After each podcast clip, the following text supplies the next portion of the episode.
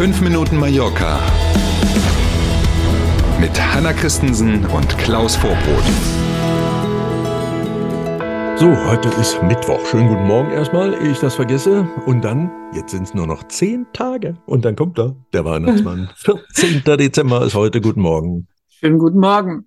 Die Inselregierung will auf Mallorca ein Pfandsystem für Einwegplastik einführen. Halleluja. Jetzt reiben Sie sich möglicherweise die Ohren in Deutschland und denken, wie jetzt? Das gibt's doch schon jahrelang. Ja, aber eben nicht in Spanien. Deutschland hat das, viele andere europäische Länder auch. Mhm. Bei diesem Thema steckt die Entwicklung in Spanien noch in den sprichwörtlichen Kinderschuhen. Da war in den letzten Tagen wenig Platz, weil der Nikolaus ja was reingelegt hatte. Deswegen mhm. geht's nicht ganz so schnell. Die Möglichkeiten regionaler Gesetzgebung muss jetzt der Inselrat über die Balearenregierung prüfen. Also darf man so ein Thema eigentlich über regionale Gesetze in Spanien lösen oder braucht es da eine national gleichlautende ähm, Gesetzgebung zu. Ne, Beispiel, Sie kommen aus Valencia, haben eine Plastikflasche in Valencia irgendwo gekauft und im Koffer und bums kriegen Sie die hier nicht in das neue Pfandsystem rein, weil die eben nicht von den Balearen ist und so. Also diese Möglichkeiten müssen mal geprüft werden. Zeitgleich sollen diejenigen, die Verpackungen herstellen und die, die sie verkaufen, an den Tisch geholt werden, um zu gucken, wie kann denn ein solches System aussehen. Hilft ja nichts, wenn man irgendwo Automaten hinstellt, die die leeren Flaschen wieder annehmen. Es muss ja nachher auch recycelbar sein. Also was soll jetzt mal besprochen werden ähm, und dann will man irgendwann einen Zeitplan feststellen. Ah, und der Zeitplan ist auch noch in Kinderschuhen. Ja, der ist noch eingewickelt als Weihnachtsüberraschung, weiß noch keiner so richtig. Ähm, und weil man das noch nicht so richtig weiß, aber trotzdem dieses Thema nach vorne bringt, du hast von vielleicht schon davon gehört, es sind ja demnächst Wahlen. Nee, ne? äh, genau, tatsächlich. Ähm, deswegen hat man jetzt erstmal das gemacht, was Politik gerne macht, nämlich eine Arbeitsgruppe gebildet. Yes. Die soll dann ähm, die inhaltlichen Themen festlegen in der Reihenfolge, in der sie abgearbeitet werden und dazu auch einen Zeitplan erarbeiten. Für die Betreiber von Bars, Cafés und Restaurants ist das keine gute Nachricht. Die All-Inclusive-Buchungen steigen deutlich an. 1996 ist das erste Mal eine Urlauberin oder ein Urlauber verreist und hatte vorher quasi alles bezahlt. Seitdem gibt es nämlich All-Inclusive. Ähm, das hatte ganz am Anfang auch wirklich ganz, ganz viele Fans. Das ging durch die Decke sozusagen. Seit einigen Jahren war das aber auch so ein bisschen in so eine Schmuddel-Image-Ecke geraten, mhm. das Thema All-Inclusive, diese bunten Bändchen. Ne? Da hat man sich auch so ein bisschen im Flieger dann lustig drüber gemacht und so.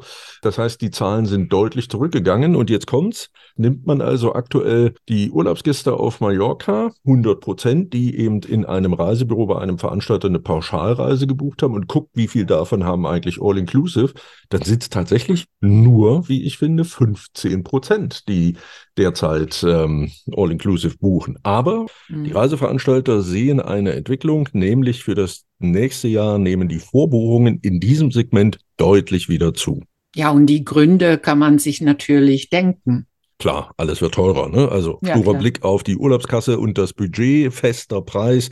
Man weiß, wie teuer der Urlaub wird, wenn man All-Inclusive bucht. Das kann man schon irgendwie verstehen. Und diese Entwicklung ist übrigens auch keine Mallorca-Erscheinung. Das mhm. melden Reiseveranstalter auch für andere Urlaubsdestinationen.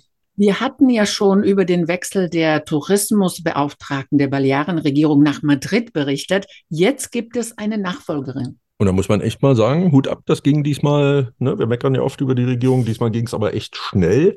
Quasi nur ein paar Tage war dieser Job mhm. vakant und nicht besetzt. Und jetzt kommt Isabel Vidal.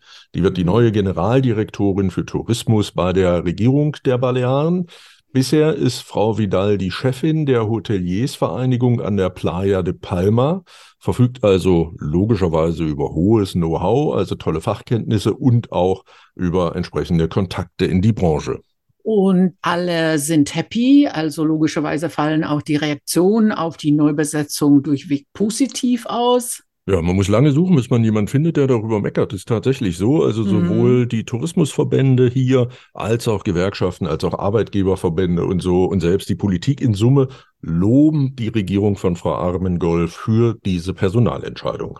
Wir sind beim Wetter. Wir brauchen keinen Regenschirm, denn mhm. heute wird es nicht regnen. Heute Vormittag lässt der Wind nach. Es gibt viel Sonne und nur noch ganz wenige Wolken.